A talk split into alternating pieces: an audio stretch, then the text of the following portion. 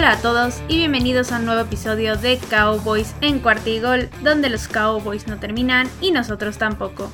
Mi nombre es Mariana Huerta y me pueden encontrar en Twitter en arroba Queen y también en arroba Cowboys.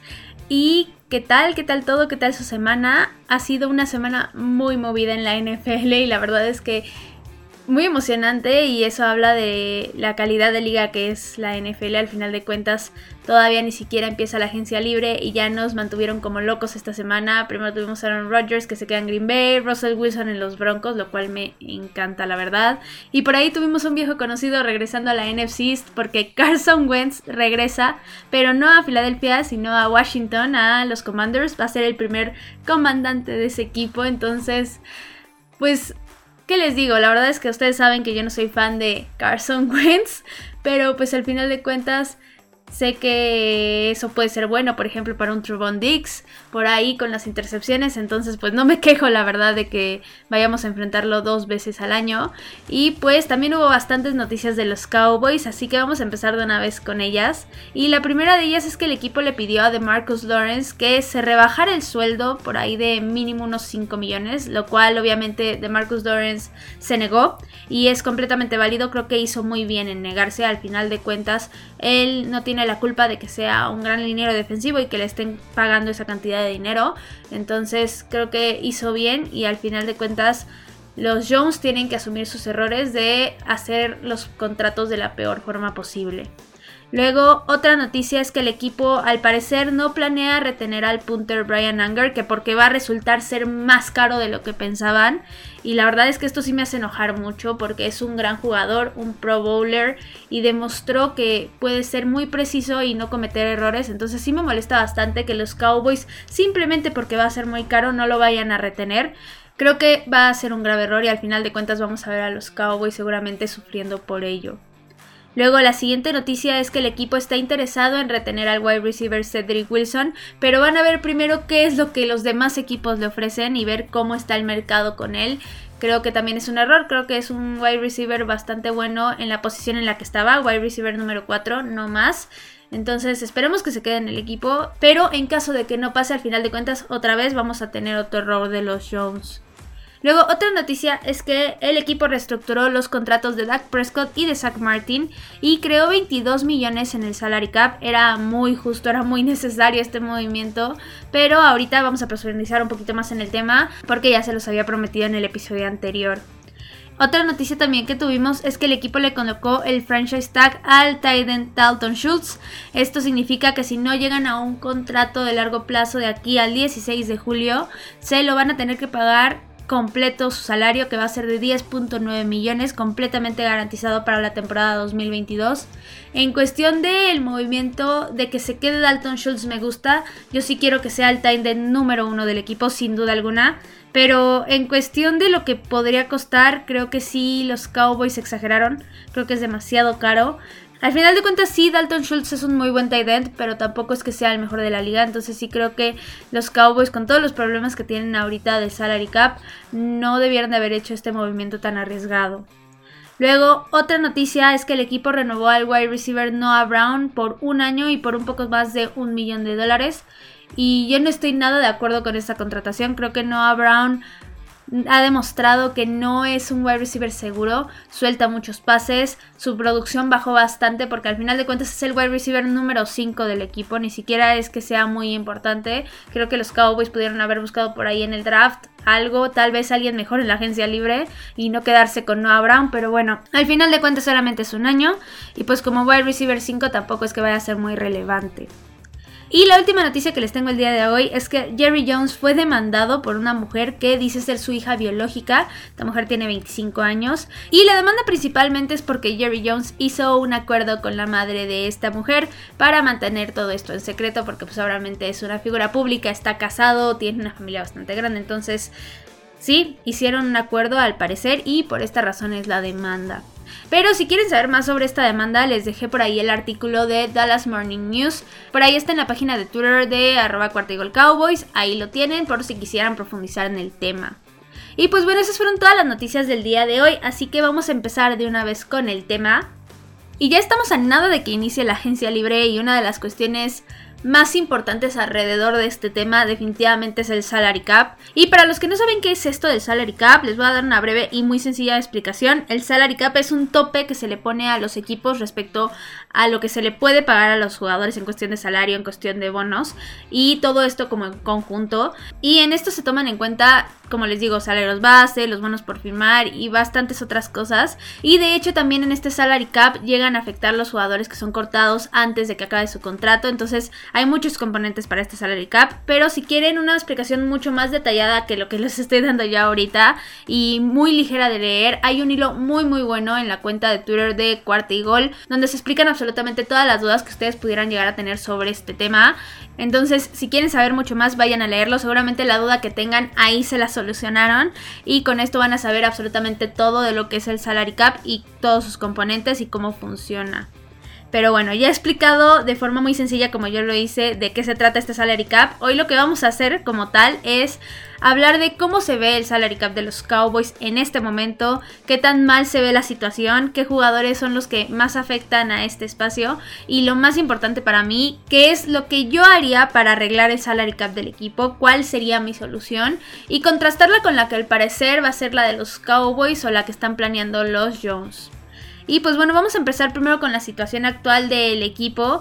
Y antes de esta semana los Cowboys estaban muy mal parados respecto al salary cap porque estaban 21 millones por encima de lo que deberían de estar, lo cual les digo era bastante grave. Eran el tercer equipo con la peor situación de toda la liga. Pero después de estas reestructuraciones de los contratos de Dak Prescott y de Zach Martin, las cosas ya no están tan feas. Siguen estando mal, pero tampoco tanto porque nada más están ahorita 8 millones por encima. Esto porque se le aplicó la etiqueta de franquicia a Dalton Schultz. Entonces ese salario ahorita está afectando directamente al salary cap. Si llegaran a algún acuerdo de largo plazo seguramente bajaría ese impacto por la cuestión de cómo están hechos los contratos en la NFL. Al final de cuentas, seguramente sería un contrato que en este año pesaría muy poquito y los otros dos serían mucho más impactante respecto al salary cap. Pero pues como les digo, por mientras ahorita los Cowboys están 8 millones por encima.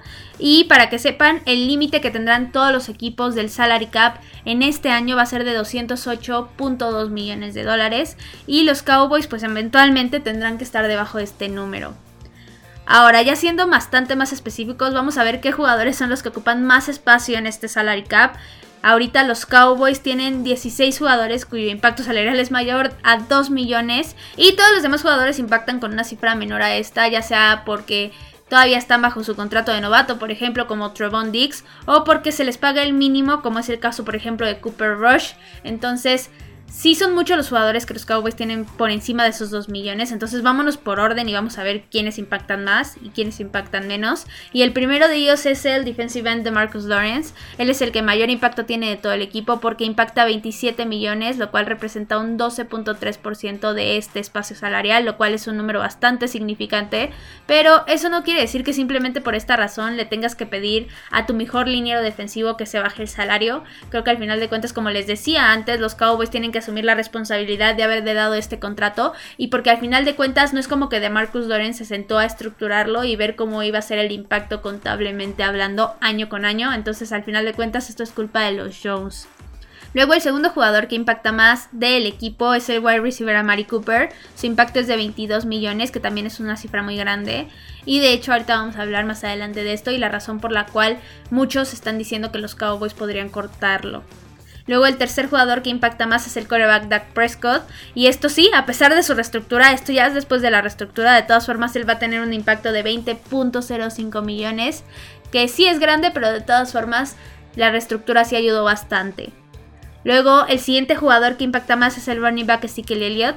Y este para mí es el peor contrato, hablando a nivel financiero que tienen los Cowboys ahorita, porque su impacto año con año es muy grande, está muy mal estructurado y al final de cuentas con un corredor no puedes soltarle contratos tan grandes y tan largos, porque la vida deportiva de los corredores suele ser más corta por todo el desgaste que se les da y demás.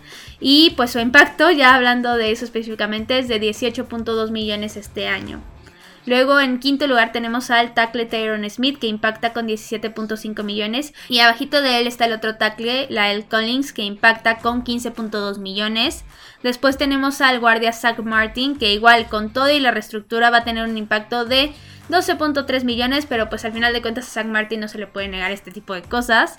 Y luego en el número 8 tendríamos a Dalton Schultz en caso de que no se llegue al contrato de largo plazo y serían con los 10.9 millones que ya les hablaba hace rato. Después tenemos al cornerback Anthony Brown, que él impacta con 6.5 millones. Después tenemos al tight end Blake Jarwin, que impacta con 5.8. Después el cornerback Jordan Lewis, que impacta con 4.6. Después está nuestro león Micah Parsons, que impacta ya más abajo con 3.8 millones. Después está CD Lamb, que impacta con 3.8 millones también. Después está el outside linebacker Terrell Basham, que impacta con 3 millones.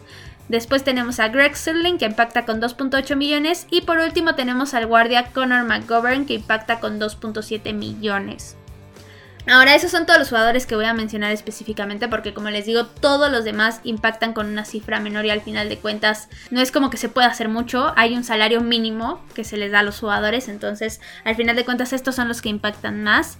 Y como les decía yo antes, no solamente los jugadores que están en el equipo son los que afectan al salary cap, sino que los que ya fueron cortados también lo afectan con una proporción dependiendo en qué momento se salió de su contrato y dependiendo de cómo se armó esto, digamos, a todos los que le hayan dicho thank you next, como es el caso de Jalen Smith que vamos a hablar ahorita, impactan de cierta forma y a esto se le llama dead cap. Y la verdad es que los Cowboys en este momento no es como que tengan una situación muy bonita justamente por Jalen Smith. Los Cowboys ahorita vienen cargando un dead cap un poquito más de 7 millones, pero de esos 7 millones, la peor parte es que Jalen Smith representa 6.8, entonces sí creo que es una cifra muy grande y este es uno de los peores contratos que también los Cowboys hecho en los últimos años. Fue un completo error soltar ese tipo de contrato con Jalen Smith y sobre todo porque al final de cuentas lo terminaste cortando y en una situación muy muy mala cuando ya tenía garantizado su dinero del año pasado. Entonces sí creo que esto es parte del karma para los Cowboys y van a tener que vivir con esta consecuencia de uno de sus más grandes errores en los últimos cinco años. Ahora, esto es como se ve literalmente el salary cap de los Cowboys qué es lo que lo compone básicamente. Y ahora vamos a hablar ya de las soluciones como tal y de los movimientos que el equipo podría hacer para arreglar su situación, porque al final de cuentas algo tendrán que hacer los Cowboys para cumplir con la regla de los 208 millones. Y la verdad es que yo sí les tengo miedo porque las soluciones que han estado sonando son realmente pésimas en cuestión de que dañan muchísimo al equipo en cuestión de talento en el roster, entonces vamos a hablar justo de esto, vamos a hablar primero de lo que se rumora que es la solución de los Jones al problema y pues por alguna razón que claramente no es lógica, uno de los movimientos que el equipo haría sería cortar a Mari Cooper. Así es, al wide receiver uno del equipo, les digo que es completamente ilógico. Pero vamos a verlo financieramente hablando y el por qué lo harían los Cowboys. Primero, esto resultaría en unos 6 millones de dead cap, pero el equipo sí se estaría ahorrando 16 millones con este movimiento. Entonces, esta es la versión financiera. Y el segundo movimiento que harían los Cowboys sería cortar a DeMarcus Lawrence.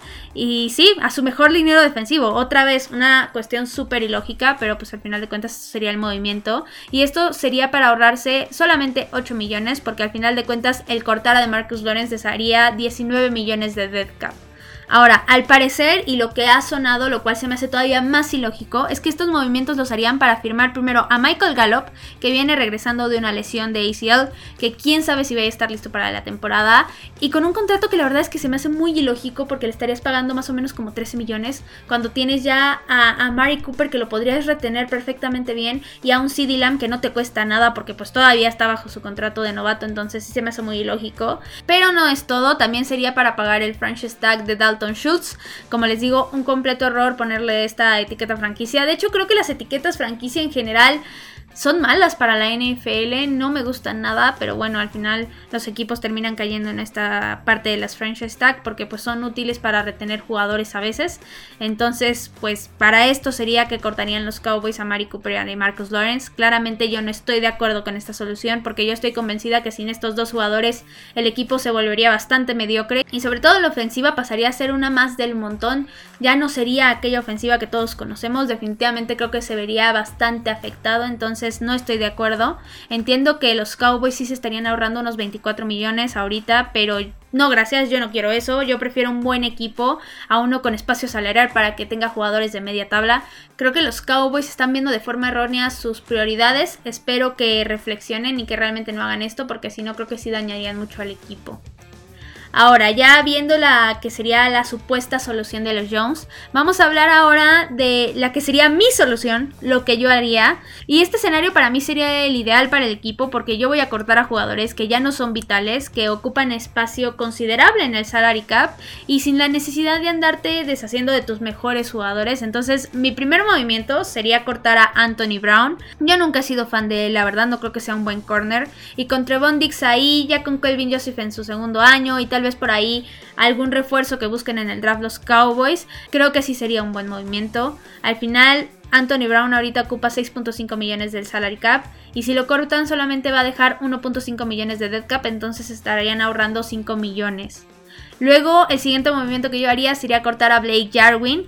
La verdad es que su lesión es bastante complicada y como no va a estar listo para el inicio de la temporada, no veo sentido en que se quede en el equipo. Al final los Cowboys ya le pusieron su etiqueta franquicia a Dalton Schultz, entonces no veo por qué retener a Blake Jarwin. Al final su salario tiene un impacto exactamente de 5.852.941 y si lo cortan se quedarían solamente con 2 millones de dead cap, lo que ahorraría casi 4 millones y por esta razón yo lo cortaría. Luego, otro movimiento que yo haría sería cortar a Terrell Basham, que la verdad fue un jugador que no llegó a la marca que se esperaba. Yo esperaba bastante más de él en la temporada anterior. Ahorita su impacto es de 3 millones en el salary cap y cortarlo dejaría por ahí un dead cap de 1.2 millones. Entonces sí creo que es un buen movimiento y te estarías ahorrando casi 2 millones. Y el último movimiento importante que yo haría sería cortar al pateador Greg Surlin. La verdad es que si los Cowboys pretenden competir por el Super Bowl en 2022, sin duda necesitan un pateador que concrete prácticamente todos los goles de campo y lo más importante, que no se pierdan partidos por su culpa. Entonces, por esta razón yo lo cortaría. Ahorita su impacto exacto es de 2.818.628 y su dead cap si lo cortan sería de 33.000 dólares. Entonces, sí creo que ahorrarse 2.5 millones sería bastante bueno para los Cowboys y pueden buscar otro pateador perfectamente. Ahora, con estos movimientos, los Cowboys en total se estarían ahorrando un poco más de 13 millones, con lo que ya estarían unos 5 millones por encima del límite del salary cap. Y también esperando que hagan por ahí algunas otras reestructuras y tal vez que corten a otros jugadores que no sean tan relevantes. Sería para mí un escenario muy ideal, un escenario donde sí estarían haciendo espacio, pero el equipo seguiría siendo competitivo y tendrían mucho más libertad para hacer algunos movimientos. Entonces, esto es lo que yo haría. Pero pero si quisieran ser los Cowboys un poquitito más arriesgados tal vez, podrían incluso cortar a otro jugador más, que sería para mí el guardia Conor McGovern. Esto sería un movimiento arriesgado para los Cowboys porque se quedarían sin guardia izquierdo básicamente, porque pues no va a seguir Conor Williams, o al menos yo no espero que siga, y pues Conor McGovern es el que quedaba en el equipo, entonces sí sería arriesgado, pero con este movimiento yo sí me iría all in en la primera ronda del draft con un guardia, definitivamente. De por sí sin necesidad de cortar a Conor McGovern, creo que esto sería el mejor movimiento para los Cowboys, algún hombre de la línea ofensiva. Entonces, por esta razón, creo que tal vez podrían arriesgarse. Al final de cuentas, el impacto salarial de Conor es de casi 3 millones de dólares y su dead cap solamente sería de 220 mil. Entonces, creo que se estarían ahorrando unos buenos 2.5 millones. Con esto ya estarían por encima de los 15 millones liberados en el salary cap. Entonces, creo que podría entender si llegaran a hacer este movimiento. Yo no lo haría, creo que con los jugadores que mencioné arriba es más que suficiente, pero como les digo, entendería si los Cowboys llegaran a hacer un movimiento de este tipo. Ahora ya nada más para concluir el tema como tal, a mi parecer los rumores que hemos estado escuchando del equipo con respecto a, a Mari Cooper y de Marcus Doran son puros movimientos de pánico del equipo y que literalmente pareciera que no están bien pensados, que el equipo solamente se fue a su tabla de salarios, vio los que más pagaban, literalmente agarró esos dos y dijo, pues vamos a cortarlos sin necesidad de ver de quién se trataba y de realmente el daño que le iban a hacer al equipo si hacían esto. Claramente, como ya se los demostré con las soluciones que les di, hay otras formas de crear espacio salarial, como lo son las reestructuras y como lo son cortar a jugadores que en serio ya no necesitas y que te están costando dinero que los puedes gastar de una mejor manera. Entonces sí creo que los Cowboys están haciendo algo muy malo si es que en serio van a cortar a Marcus Lawrence o a Mary Cooper. Creo que sería un error garrafal. Creo que le estarían dando un regalo a la NFL y que al final de cuentas es como meterse el pie solitos, dispararse literalmente en el pie. Entonces, sí no entendería estos dos movimientos. Creo que serían muy tontos de parte de los Cowboys. Y creo que sería solamente pensar en dinero cuando literalmente la liga no es como que ganes porque seas el equipo que más gaste, sino que ganas porque tienes el mejor roster y porque eres el equipo más preparado. Entonces sí creo que sería un grave error. La verdad es que es bastante difícil predecir qué es lo que van a hacer los Cowboys en esta agencia libre. Y yo creo que lo mejor, lamentablemente, es que se vayan preparando para malas noticias. Porque las cosas no se ven muy bonitas para el equipo. Yo sí los veo capaces de hacer justo estos movimientos que son súper ilógicos. Y que al final de cuentas solo determinarían haciendo daño al equipo. Entonces, sí es bueno que se vayan mentalizando. Porque al final de cuentas, si no llegan a pasar cosas malas entonces, pues ya, te mentalizaste de que iban a pasar cosas malas y te quedas con el alivio de que no pasaron. En cambio, si te llegan como sorpresa y si te llegan en un punto en que esperabas que no hicieran ese tipo de errores, creo que es todavía peor. Pero bueno, eso fue todo de este tema y eso fue todo en este capítulo. Espero que les haya gustado, espero que concuerden conmigo o espero que al menos hayan entendido cómo funciona ahorita el salary cap y cómo está el de los Cowboys, que ese era el objetivo principal.